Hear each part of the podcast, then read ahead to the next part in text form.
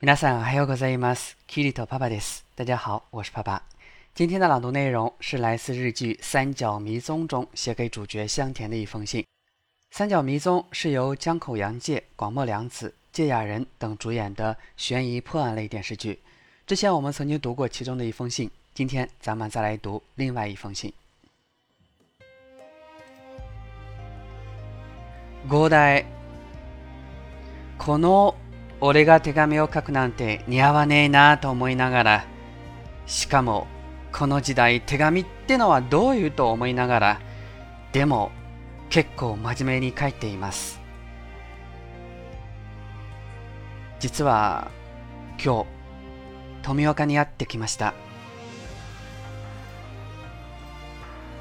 塀の向こうで富岡は合田に言われた言葉の重みをしっかりと受け止めていると話していました。生意気承知で言わせてもらうとその言葉まんまお前に返します。合田これからはお前の人生だからな。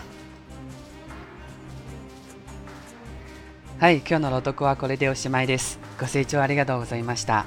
今天的节目就到此结束了。如果您喜欢，就请分享给更多的小伙伴吧。也非常欢迎其他热爱朗读的小伙伴能够与我共同创作或者投稿给我。我是同人爸爸，我爱你们。